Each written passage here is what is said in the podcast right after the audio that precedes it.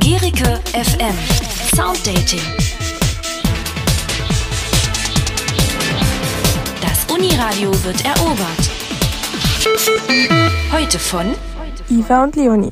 Physik, Religion, Umwelt und Politik. Unser Gast engagiert und interessiert sich für alle vier der doch sehr unterschiedlichen Themengebiete. Er promovierte im Bereich Physik, hat einen äh, kleintheologischen Abschluss, forschte als wissenschaftlicher Mitarbeiter im Bereich Umweltschutz und hat nun schon einige Jahre Erfahrung als Politiker sammeln können. Bereits mit 22 Jahren trat er in die CDU der DDR ein und ist der christlich-demokratischen Partei bis heute treu geblieben. Wir begrüßen bei uns den Ministerpräsidenten von Sachsen-Anhalt, Rainer Haseloff, um mit ihm über Umweltschutz und Klimawandel zu sprechen und um herauszufinden, wie er sein Amt nutzt, um den Klimaaktivismus zu unterstützen. Herzlich willkommen bei Gericke FM, Herr Dr. Haseloff. Schön, dass Sie Zeit für uns gefunden haben. Ich freue mich auch. Bin gespannt. Wir sind Leonie und Iva und wir sind beide 21 Jahre alt, Studenten der Medienbildung und im fünften Semester und heute eure Moderatoren.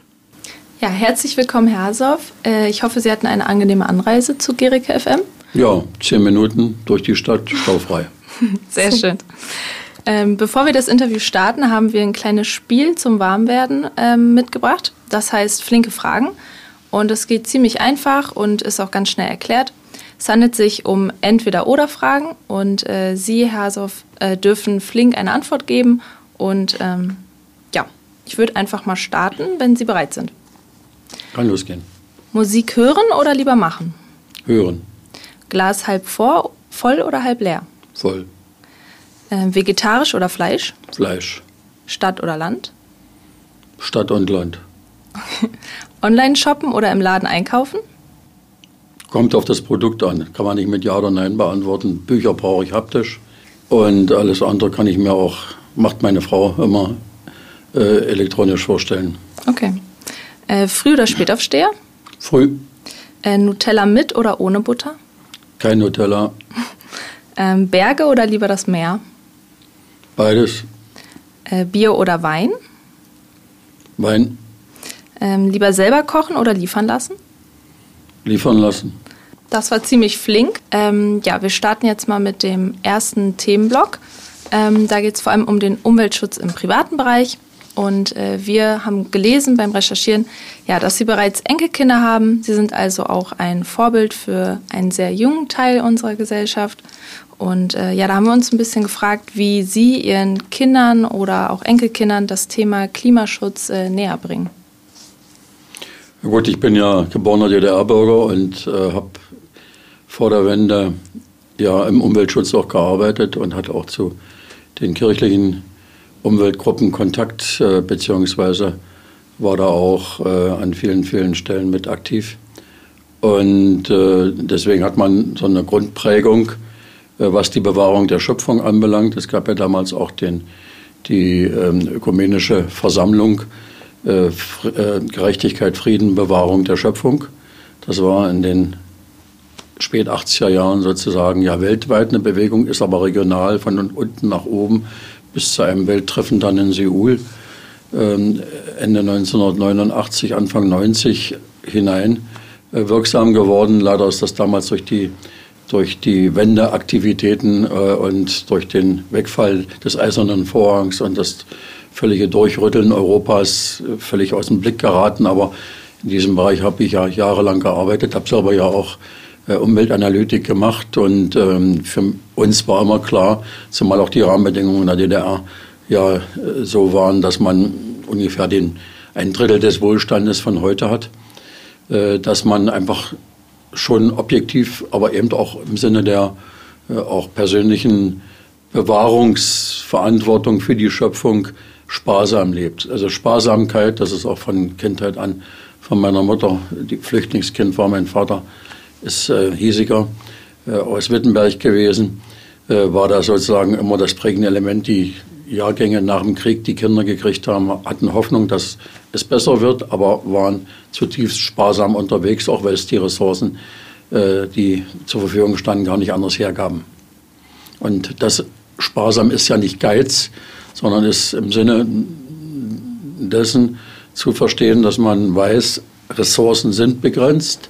Und wenn viele sozusagen im Sinne auch von, von Zugänglichkeit davon etwas haben wollen, im Sinne von Grundsicherung und Lebensunterhalt, dann muss es auch, sagen wir mal, eine Verantwortung füreinander geben, dass alle durchkommen, so sage ich es mal. Ja. Ähm, denken Sie, dass so ein Bewusstsein gerade eher fehlt in unserer äh, Bevölkerung? Ja gut, wir sind äh, mit der Wiedervereinigung ja in eine saturierte Gesellschaft gekommen, die ungefähr das Dreifache an Wohlstand hatte. Jetzt sind wir ja in einer Phase, wo möglicherweise auch die nächsten Jahre zeigen werden, dass wir uns irgendwo in der Mitte treffen. Äh, der Wohlstand wird äh, auf absehbare Zeit zumindest deutlich niedriger ausfallen als bisher. Äh, das ist für die geborenen Ostbürger sozusagen nicht das Problem.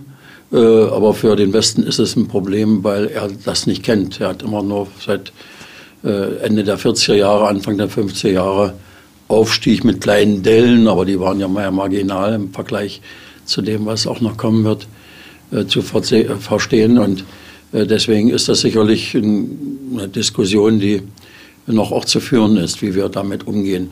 Wobei ich das jetzt nochmal unabhängig sehen will von der globalen und dann auch auf die jeweilige persönliche äh, Sphäre hin äh, auch zu projizierende Ressourcendiskussion und Klimadiskussion, die wir führen müssen, wo wir ja, sozusagen ja nur einen ganz kleinen Bestandteil auf dieser Welt ausmachen, äh, mit nicht mal einem Prozent der Weltbevölkerung oder rund einem Prozent haben wir äh, sicherlich auch bezüglich des CO2-Ausstoßes, an dem vieles festgemacht wird, äh, zwar überproportional, äh, sagen wir mal, äh, einen Anteil ähm, an dem, was über die Emissionen läuft.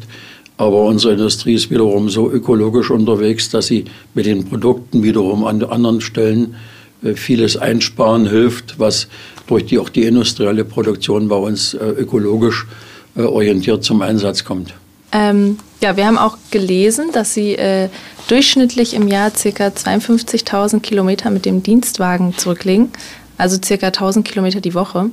Und dazu auch meist mit zwei Fahrzeugen, also Ihrem Wagen und einem Begleitfahrzeug. Ich glaube, heute sind Sie auch mit mehreren Autos gekommen. Ähm, ja, da Sie ja so viel mit dem Auto unterwegs sind, versuchen Sie dies vielleicht ein bisschen in Ihrer privaten Zeit auszugleichen? Ja gut, ich fahre faktisch, weil ich keine private Zeit groß habe, äh, da fahre ich maximal Elektrorad oder gehe zu Fuß. Ähm, und wie gesagt, das ist äh, in den wenigen Stunden, die überhaupt frei sind in der Woche. Und damit meine ich 7, 24. Also äh, gar nicht anders organisierbar. Ich habe auch dienstlich kein Auto, sondern die Autos werden vom LKA gestellt nach äh, klaren Sicherheitsstandards, die in ganz Deutschland für alle Personen in ähnlichem Amt äh, gelten. Da habe ich also auch weder eine Auswahl noch sonst irgendwas. Ich kann maximal, was weiß ich, eine Sitzhöhe äh, oder so da beeinflussen, äh, weil es auch elektronisch miteinander getaktet ist. Äh, habe versucht, ein Elektrofahrzeug zu bekommen. Und als ich mit den Voraussetzungen und als ich dann die Leasingrate gesehen habe, war mir klar, dass das nicht bezahlbar ist und dass das mit dem Landesrechnungshof ein Riesenproblem gibt. So, sodass ich als einzige Maßnahme jetzt erstmal klar verordnet habe, egal wie der Zeitdruck ist, äh, Richtgeschwindigkeit von 130 wird nicht überschritten. Ähm, ja, das waren auch schon unsere Fragen zum ersten Themenblock, zur Umweltschutz im privaten Bereich. Wir springen jetzt zum zweiten Themenblock und zwar dem Thema Umweltschutz in der Politik. Als erstes die Frage, Herr Haseloff, ist Klimaschutz jetzt Chefsache oder delegieren Sie das an Herrn Willingmann weiter? Gut, äh, Klimaschutz äh, ist ja kein neues Thema äh, und äh, ist so alt wie die, wie die Menschheit, kann man fast sagen. Europa sah vor 2000, 2500 Jahren völlig anders aus. Äh, es ist immer schon ein Rieseneinfluss des Menschen äh, auf die, Biosphäre, auf die die Biotope auf das äh, persönliche Umfeld anbelangt. Früher war äh, Griechenland und, und äh, Spanien waren hochbewaldete Gebiete äh, und äh, durch Seefahrt und verschiedene andere Dinge, dass man damals noch keine Kohle förderte oder kein Erd- und Erdgas hatte, hat man eben Holz äh, verwertet. Als Goethe noch zum Brocken gestiegen ist, war am Harz und auf dem Brocken nicht ein einziger Baum. Es war alles weg. Das ist alles erst eine Kulturlandschaft geworden, auch im Sinne des Holz Verbrauchs äh, und so weiter. Man muss immer relativ sehen, äh, sind wir jetzt in einer schlimmen Phase, nicht jetzt was Temperatur und Atmosphäre anbelangt, sondern was die Umwelt anbelangt. Ich komme ja aus dem DDR-Umweltschutz und für uns ist der Unterschied zur DDR-Zeit, was die ökologische Situation anbelangt, zu heute, dass wir heute in einem Paradies leben. Man kann sich das nicht vorstellen, äh, was wir erlebt haben und was wir auch messen mussten und was wir wussten und was wir, wo wir uns äh, sozusagen auch aufgrund der fehlenden Technologien und Ressourcen äh, überhaupt nicht gegen äh, einwenden. Dann lassen Sie mal von Ihren Eltern erzählen, wie es in Bitterfeld und in Wolfen ausgesehen hat. Da war ich jedes Mal froh, wenn ich da raus war, dass mir nicht irgendeine Anlage um die Ohren geflogen ist, man das Leben nicht verloren hat. Ja, viele Unfälle passiert. Also lange Rede, kurzer Sinn. Äh, das ist äh, ein generelles Thema immer gewesen, auch immer auch in Frage der Energieeffizienz, der Ressourcen, der Ökonomie, äh, aber eben aufgrund des ständig steigenden anthropogenen Einflusses auf die, auf die Klimaveränderung, die es immer gegeben hat, aber jetzt eben durch den menschlichen Einfluss eben beschleunigt wird, ist das sozusagen eine Herausforderung, der wir uns stellen müssen, der, wo wir unseren eigenen Beitrag bringen müssen aber wo wir auch wissen, egal was wir hier in Deutschland machen, wir müssen das global äh, ja, versuchen, so zu vereinbaren, dass es wirkt äh, in den Industrieländern, äh, die besonders viele Emissionen haben und dass wir auch eine Verantwortung haben für die, die äh, mehr oder weniger aufgrund von Veränderungen äh, unter Druck geraten, ja, wie zum Beispiel im Pazifischen Ozean oder an anderer Stelle, wo sich äh, eben auch Trockenzeiten verlängern, Saalzone und ähnliches, wo wir dann als Menschheitsfamilie äh, ja, in der Verantwortung stehen, in der Hoffnung, dass wir sie wahrnehmen. Derzeit steigen die Emissionen weiter, auch in Deutschland, aufgrund dessen, dass äh, wir ein Industrieland sind und vieles substituieren müssen. In dem Moment, wo wir Erdgas durch durch äh, Kohle ersetzen, wissen wir, dass die Emissionen pro Einheit, Energieeinheit äh, im Prinzip äh, fast verdoppelt wird. Und äh, man muss eben auch sehen, dass äh, Industriestaaten wie China, wo eben das größte Wachstum existiert, in einer Industrienation jeden Tag die Emission steigt. Und solange im Volk von 1,5 Millionen Einwohner sozusagen weiterhin auf Wachstum setzt, ähm, auch emissionsmäßig äh, dort äh, das nicht sozusagen ausreichend steuern kann, äh, bleibt das, was wir in einzelnen europäischen Ländern isoliert machen, ähm, eine Marginalie, das kommt gar nicht aus dem Rauschen raus äh, im Sinne der, der Wirkung. Und trotzdem ist in der Summe es notwendig, äh, auch was Technologieentwicklung anbelangt und auch politische Verantwortung anbelangt. Also äh, wiederum die Frage Chefsache. Es ist in jedem Ressort, in jedem Ressort äh, diese Frage zu stellen. Selbst, selbst im Justizministerium kommt es darauf an, äh, wie baust du äh, ein Gefängnis? Ja, äh, und, und wie betreibst du es, äh, mit welchen Energieträgern und so weiter und so fort. Also das ist, kann sich keiner entziehen, egal auf welcher Ebene, bis in den privaten Haushalt hinein. Ähm, da stimme ich auf jeden Fall zu. Und da stellt sich mir die Frage, so als junge Person und vor allem als Studentin hat man ein bisschen das Gefühl, äh, man ist überwältigt von den schlechten Nachrichten, die man bekommt. Und ähm, man sieht nur die Dringlichkeit vom ähm, Umweltschutz in jeglichen Formen. Man hat aber selber das Gefühl, so viel kann man nicht machen und man ist so ein bisschen hilflos. Äh, man bleibt der Sache so ein bisschen hilflos ergeben. Haben Sie das Gefühl, dass Sie als Ministerpräsident von Sachsen-Anhalt mehr tun können oder ähm, denken Sie, dass das Amt nicht reicht, um wirklich was zu bewirken? Hm. Also ich sage es nochmal, und jetzt bleibe ich mal ganz eng bei den Grenzen von Sachsen-Anhalt. Mhm. Äh, das waren die alten Bezirke Magdeburg und vor allen Dingen Halle. Äh, das waren die größten Umweltverschmutzer der Welt, die es hier gab. Und jetzt haben wir hier Orte, die zu diesen verschmutztesten der Welt gehörten, denen wir jetzt, wenn sie den Antrag stellen würden, äh, den Status eines Luftkurortes äh, äh, zuordnen könnten. So, und äh, wenn ich innerhalb meiner Biografie, ich bin mit 35 äh, sozusagen in die Wende gekommen äh, und habe äh, seit meinem äh, 20. Lebensjahr mit dem Studium beginnt und ich habe ja auch schon im Institut für Wasserwirtschaft, Bereich Umweltschutz hieß das damals noch später um, Institut für Umweltschutz, ähm, habe ich ja auch schon meine Diplomarbeit geschrieben und so weiter. Ich habe seit den 70er Jahren die Entwicklung bis heute erlebt. Und das ist eine riesige Erfolgsgeschichte im Sinne von Umweltpolitik und Klimapolitik. Und die ostdeutsche Transformation, die zu diesen Verhältnissen jetzt heute, die wesentlich besser sind als früher, geführt haben, sind übrigens bezüglich der Abrechnung in Brüssel, wenn es darum geht, was hat Deutschland seit 1990 gemacht, der ausschließliche Anteil der Klimamaßnahmen. 60 Prozent zum Beispiel des eingesparten CO2 Gesamtdeutschlands seit 1990 ist alleine durch den Osten erzeugt worden, durch diese Transformation, durch das Abräumen der alten Buden, sage ich mal, und, und völlige Neu, völliger Neustart äh, vieler Technologien und so weiter und so fort. Trotzdem muss weitergearbeitet werden, reicht das nicht. Die Klimaziele sind definiert. Äh, man muss nur realistisch sein, was man äh, sozusagen auch in welchen Etappen schafft, weil wenn wir das nicht, sagen wir mal, mit den technischen und wissenschaftlichen Möglichkeiten auch so, ähm, sagen wir mal, durchziehen, dass wir trotzdem ein, ein Industrieland bleiben, was wettbewerbsfähig ist und die Menschen in Lohn und Brot hält, Brot hält, dann ist in der Folge das Ergebnis in einer Demokratie, dass der Wähler reagiert.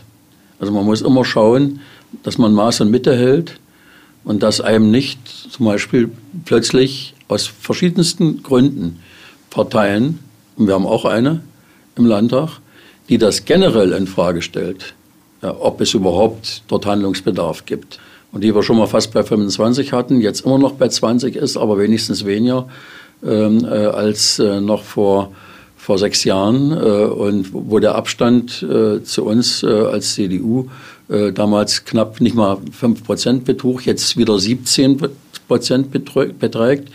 Äh, also, dass wir diese Parteien nicht hochkommen lassen. Das heißt, wir müssen immer sehen, dass die Menschen es mitmachen. Und die müssen sehen, dass das realistische Ziele sind und dass es trotzdem auch deren Existenz nicht gefährdet, sondern sicherstellen hilft. Und deswegen ist ja gerade das, was jetzt aktuell läuft, mit der letzten Generation, äh, die größte Gefahr für die Akzeptanz von Umweltmaßnahmen, weil die Menschen, die wir auf unserer Seite hatten, dass Veränderungsbedarf notwendig ist, sozusagen, das alles mehr oder weniger in einen, in einen Topf werfen und sagen, nee, das machen wir nicht mit. Ähm, Sie haben mir das jetzt gerade schon ein bisschen vorweggenommen, die Frage. Und zwar ähm, geht es hier auch darum, dass bei der Landtagswahl 2021 die AfD ja als zweitstärkste Kraft fast 21 Prozent der Stimmen erhalten hat und die Partei sich klar für die Kernenergie und gegen den Ausbau erneuerbarer Energien einsetzt. Sehen Sie generell ein Problem bei der Bevölkerung Sachsen-Anhalts, was das Be Bewusstsein über die Notwendigkeit vom Umweltschutz äh, angeht? Nein, ganz im Gegenteil, weil die Menschen ja gerade hier in Sachsen-Anhalt wissen, was sie an der jetzigen Umwelt haben gegenüber dem, was sie erlebt haben. Und ich würde jetzt auch eine ganz saubere Trennung machen, ohne dass ich da jetzt überhaupt äh, ein Votum für oder gegen Kernenergie ausspreche. Die Atomenergie, die Kernenergie ist in Brüssel für die Europäische Union als umweltnachhaltige Energie bis in die Förderfähigkeit von Projekten hinein deklariert worden, weil sie kein CO2 ausstößt, weitestgehend zumindest, äh, und demzufolge eine klimapositive Technologie darstellt. Punkt. Daran kann man also nicht festmachen, äh, dass nun ganz Europa in irgendeiner Weise äh, auf einen völlig falschen Pfad ist. Wir wissen, dass wir, wenn es sozusagen langfristig, schnell und mit einer hohen Energieversorgung weltweit, äh, sagen wir mal, eine erfolgreiche äh, Klimapolitik äh, und auch Effekte äh, geben soll, man zumindest in diesem Jahrhundert auf jeden Fall nicht an der Kernenergie vorbeikommt.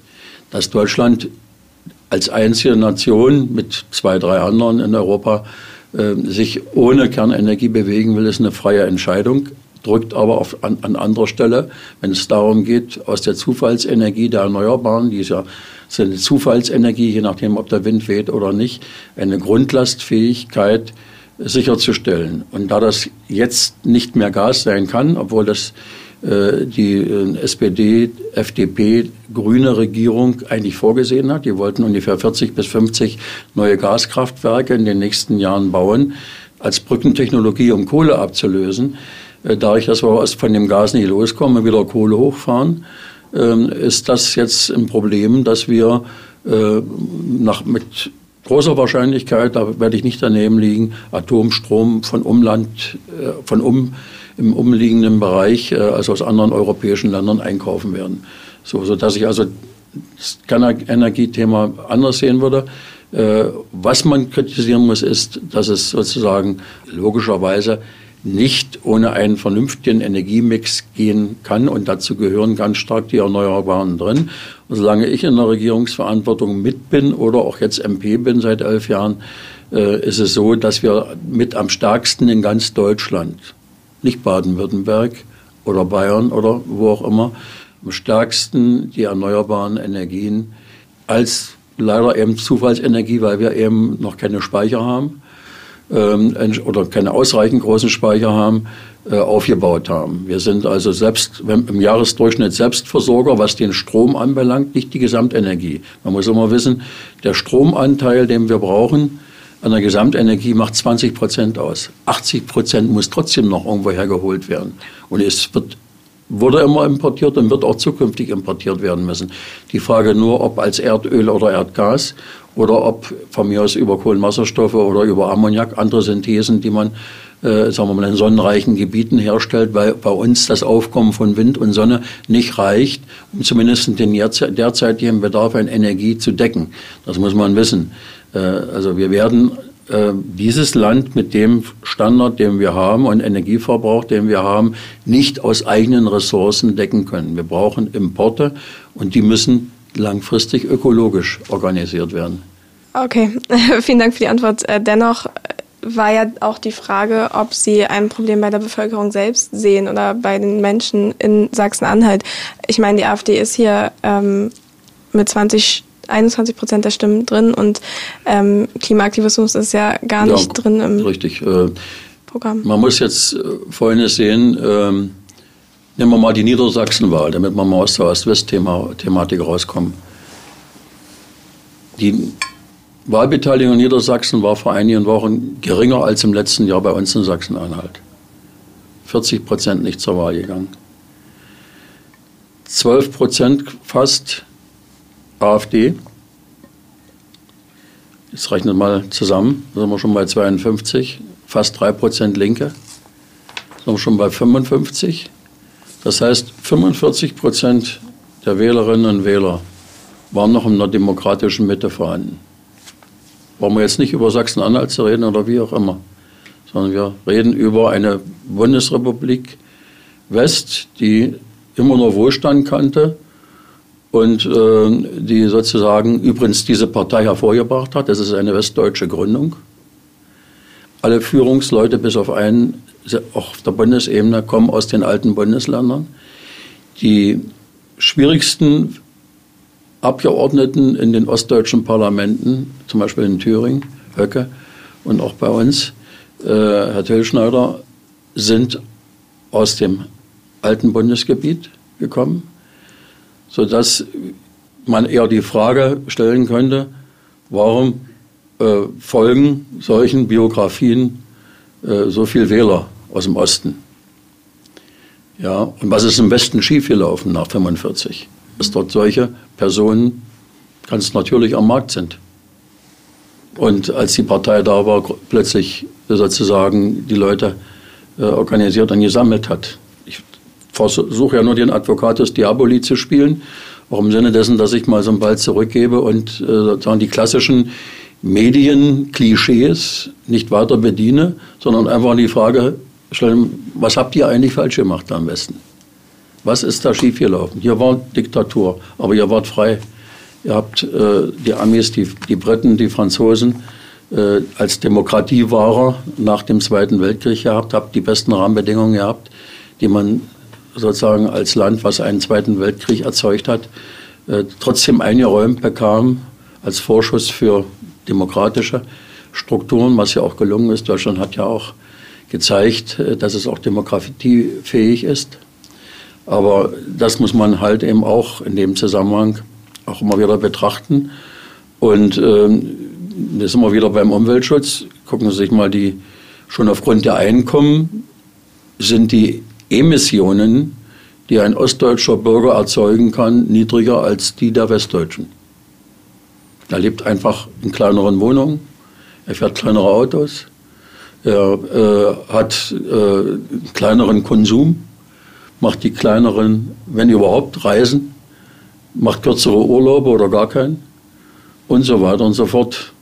Wir haben hier also mehrheitlich uns darüber zu unterhalten, was muss im Westen jetzt gemacht werden, damit wir das Klima nicht weiter kollabieren lassen.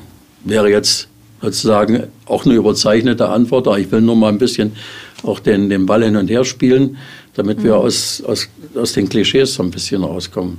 Ähm, dann kommen wir jetzt mal weg von den ähm, Bürger und Bürgerinnen aus Sachsen-Anhalt und gehen mal rüber zu den Unternehmen. Was denken Sie, kann die Politik tun für die Wirtschaft, damit sich auch ähm, die Wirtschaft, also große Konzerne wie zum Beispiel Intel, im Klimaschutz engagieren kann und möchte? Gut, ein, ein wesentliches Kriterium, das war gleich beim ersten Treffen mit Pat Gelsinger vor über einem Jahr äh, schon in Berlin besprochen worden. Die Chips der Zukunft müssen neben ständig wachsenden Leistungsparametern nachhaltig produziert sein.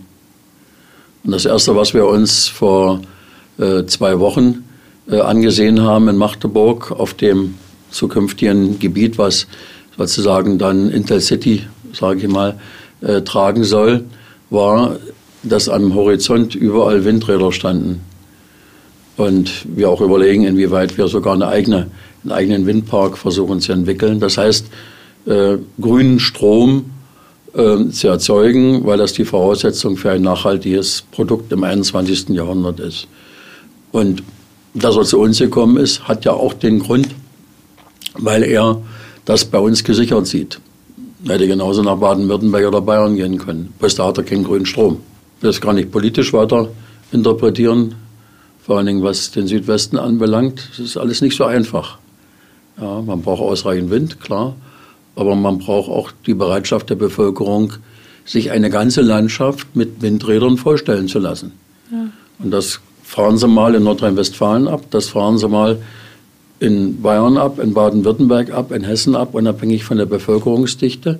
Es sind die nördlichen Länder bis hin nach Schleswig-Holstein, die noch den Vorteil haben, dass sie eben durch, das, durch die 75 Prozent Meergrenze eben viel in Offshore verlegen können, sodass nicht alles an Land ist. Aber im, im Norden ist mehr oder weniger äh, die Nachhaltigkeit am ehesten auch für ein Unternehmen gesichert. Und das wird immer wieder jetzt auch deutlicher bei allen Investitionsnachfragen eine Rolle spielen. Und da sind wir, und das zeigt ja einfach die, die Response äh, des Marktes, sind wir gut unterwegs. Und das muss man unserer Bevölkerung eben auch zugute halten, dass die das sozusagen, wenn auch vielleicht nicht im letzten alles beliebig frei und bereit äh, akzeptieren, aber zumindest nicht äh, sich äh, bei jedem Windpark, der entsteht, vorher an die Zufahrtsstraße festkleben. Ähm, welche weiteren Auflagen gibt es denn, wie Firmen jetzt in diesem Fall Intel, ähm, für den Umweltschutz? Können Sie da noch mehr erzählen? Na gut, wir haben die, die ähm, straffsten und, und, und, und schärfsten Umweltgesetze der Welt. Das muss man immer wissen.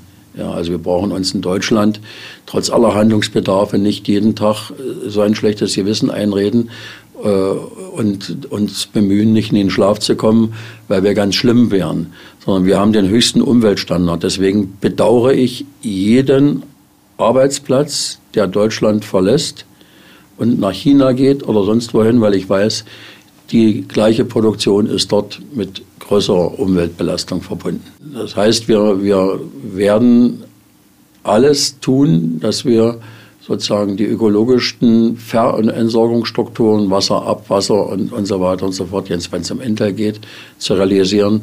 Aber auch äh, in Leuna, wir haben dort die größten Klärwerke mit den Maximalstufen, die an Reinigung notwendig sind. Und ähm, so haben wir eben, wie gesagt, von der Infrastruktur her eigentlich Voraussetzungen, dass man nach heute technisch möglichst, möglich maximalen Stand äh, auch diese äh, Produktion realisieren kann, äh, sodass wir durchaus Industrieland bleiben können, ohne dass wir da, sagen wir mal, ökologisch in irgendeiner Weise ein Defizit zu lassen. Das ist entwicklungsfähig. Wir sind in der Umwelttechnik gar nicht schlecht, auch was Weiterentwicklung solcher äh, Projekte anbelangt. Also in, in, der Richtung ist der Pfad eindeutig vorgeschrieben. Wer nicht nachhaltig produziert im 21. Jahrhundert, hat auch vom Produktimage her, was er verkaufen will, keine Chance. Ihr Kollege Michael Kretschmer, Ministerpräsident aus Sachsen, hat gerade in einem Interview erwähnt, er sehe keine Möglichkeit, sich langfristig vom russischen Gas zu entfernen. Sie sprechen sich für eine Unabhängigkeit in der Energieversorgung aus. Was wird sich in Magdeburg ohne russisches Gas ändern müssen? Ja gut, wir haben so gut wie kein Gas mehr. Wir hatten mal noch äh, eine Altmark äh, bis vor einigen Jahren noch kleinere Mengen. Ähm, wenn der Lebensstandard mit der Bevölkerungsdichte, die wir haben, langfristig in Deutschland auch in demokratisch stabilen Verhältnissen äh, gesichert werden soll, äh, dann werden wir immer auf Importe angewiesen sein.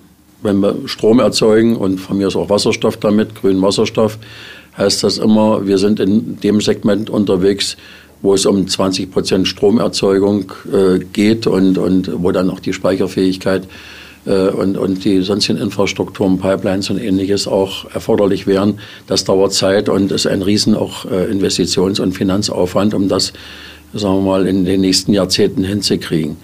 Ähm, was entscheidend ist äh, und ob da dann mal zukünftig wird ja auch noch eine Zeit nach Putin geben, so hoffe ich, das wünschen wir uns ja alle, ähm, wird es auch äh, Russland wieder äh, sozusagen im, in der Weltgemeinschaft geben, äh, aber was auf keinen Fall wieder passieren darf, ist, dass wir nicht ausreichend diversifizieren, wie es so schön heißt. Wir brauchen viele Quellen, wobei wir, wie gesagt, da auch äh, die, die ethischen Anforderungen an die einzelnen Quellen nicht überziehen dürfen. Es sind mhm. fast alles sozusagen Länder, die nicht äh, sozusagen unseren, unseren äh, Wertestandards, die wir äh, für universell und, und dringend erforderlich halten, unbedingt fordern, folgen. Ja. Äh, wenn wir von russischen auf katarisches äh, Öl, äh, Gas umsteigen, äh, dann wissen wir, äh, zeigt ja die aktuelle Diskussion in den Medien zumindest der letzten Tage, äh, dass bestimmte Sachen eben auch nicht ideal darstellbar sind. Egal wie die, die die Unterschiedlichkeit der Systeme, der Staaten, der Kulturen ist groß, äh, egal wie. Wir werden äh, an vielen Stellen auch zu Kompromissen gezwungen sein. Man muss eine Abschneidegrenze haben, was nicht zulässig ist. Krieg äh, gegen einen souveränen Staat gehört dazu, dass so etwas nicht toleriert werden kann. Da muss es ein klares Reaktionsschema geben. Und ähm, wie gesagt, das Ergebnis ist, dass man sich nicht von einem abhängig machen darf, und wenn man breit gestreut hat, ist man da auch politisch freier und nicht erpressbar. Äh, aber äh, das langfristig, äh, wir alle hoffen, dass Russland ist ja europäischer Kontinent zu großen Teilen. Der größere Teil Europas ist Russland ja, und nicht die Europäische Union. Das muss man ja auch mal geografisch, wenn man noch den Geografie, Geografieunterricht noch im Kopf hat, immer noch im Blick behalten. Äh, dann weiß man, äh, dass wir nur eine Chance haben, wenn diese Völkergemeinschaft wieder als solche erkennbar ist. Das wäre es dann tatsächlich schon zum ähm, Themenblock Politik und Umweltschutz. Genau, ich habe jetzt noch ein paar Fragen zum äh, Zukunfts- und Klimaschutzkongress, der ja ähm, kurz gesagt ZUK heißt und aktuell stattfindet bis noch Mitte 2023. Und ähm, habe dann noch eine Frage, was da so Ihre persönlichen Erwartungen vielleicht auch an den ZUK sind. Jetzt bin ich im Detail jetzt nicht so drin, dass ich ähm, sozusagen ja jetzt Einzelprognosen machen kann. Für mich ist neben den Ideen, die man entwickeln kann, fast mit das Wichtigste, äh, eine Kommunikationsstrategie zu finden für das, was politisch eigentlich unumstritten ist, dass Handlungsbedarf da ist, dass wir das nicht sozusagen instrumentalisieren lassen, was an Vorschlägen kommt, von politischen Einseitigkeiten, äh, beziehungsweise, äh, dass man, ähm, ähnlich wie wir das jetzt ja in der, äh, in der Reaktion der Menschen auf äh, die letzte Generation dort erleben, dass das sich völlig umdreht und konterkariert, dass man sagt, äh, da, da, machen wir nicht mit äh, und die eigentliche Idee dadurch diskreditiert wird. Ja, dass man unserer gemeinsamen Intention, dass Handlungsbedarf ist, global, aber eben auch national und auch regional bis ins Persönliche hinein, äh, dass man das diskreditiert. Und äh, wie gesagt, die, die Form der Ansprache, des Plausibelmachens von, von Vorschlägen, äh, auch der Realitätsnähe äh, äh, wegen, im Sinne dessen, dass es sozusagen auch nicht überfordert, dass es keine Existenzen zerbricht. Ja, Kohleausstieg heißt ja erstmal, es verlieren doch eine ganze Reihe von Menschen Arbeitsplätze. Ja, und äh, diejenigen, die jetzt ausgebildet werden, wissen, dass sie in ein paar Jahren keinen Bagger mehr haben, obwohl sie jetzt mhm. Baggerführer sind. So, dass sie dann trotzdem eine Alternative haben. Ja, deswegen bauen wir ja das Großforschungszentrum für äh, Chemieresilienz, äh, wo wir alleine mit Sachsen zusammen haben wir dann 1,3 Milliarden und wir äh, über weit über 300 Millionen Euro reinpacken. Äh, und, und solche Sachen müssen erkennbar und noch kommuniziert werden. Und das muss, wir müssen da sehr realitätsnah und wenig mit, mit, mit geringem Abstraktionsgrad unterwegs sein. Die Leute, ähm, den, den kann man nicht nur sozusagen Temperaturkurven im, im, Jahresdurchschnitt der letzten 150 Jahre zeigen oder die CO2-Bilanzen, wobei man genau weiß, CO2 ist nur ein Treibhausgas. Es gibt viel, viel stärker absorbierende, die wesentlich relevanter werden jetzt, äh, alleine durch die Tierproduktion äh, und so weiter und so fort, äh, Kohlenwasserstoffe und, und, und N2O, also Lachgas und, und, und viele andere mhm. Sachen. Das sind alles Dinge, die man auch selber schon gemessen hat. Und äh, deswegen ist es äh, so wichtig, dass wir möglichst konkret äh, sagen, was es bedeutet, ohne dass wir äh, die, die Menschen mehr oder weniger mit, mit abstrakten äh, Prognosen da konfrontieren. Äh, und wie gesagt, es muss auch politisch, dass die Kunst auch von uns Politikern äh, auch als schaffbar deklariert werden. Also die Leute haben ein, ein Sensorium dafür, wenn ein Ziel in den Raum gestellt wird, äh, wo die genau aus dem Bauch heraus, äh, auch ohne tieferes Fachwissen wissen, äh, das ist eine reine Blase. Mhm. Das ist überhaupt nicht zu schaffen. Ja. Äh, wo soll das passieren? Äh, wo soll ich eine ganze Wasserstoffwirtschaft in den nächsten 10, 15 Jahren herkriegen, äh, wenn ich weiß, dass die Hälfte des Wasserstoffs der derzeit nicht mal grün, sondern grau erzeugt wird, in Leuna ist. Und wenn du vor der Anlage stehst, äh, der Bundespräsident große Augen kriegt, weil er sagt, ach, das ist, die, das ist 50 Prozent Wasserstoffproduktion von Deutschland. Wie wollen wir denn ganz Deutschland sozusagen umswitchen auf Wasserstoff? Ja. Ähm, wann werden Ihnen die Ergebnisse vom Zug denn präsentiert und was äh, machen Sie dann mit den Ergebnissen? Weiß ich nicht. Herr Gebler, habt ihr was im Kalender?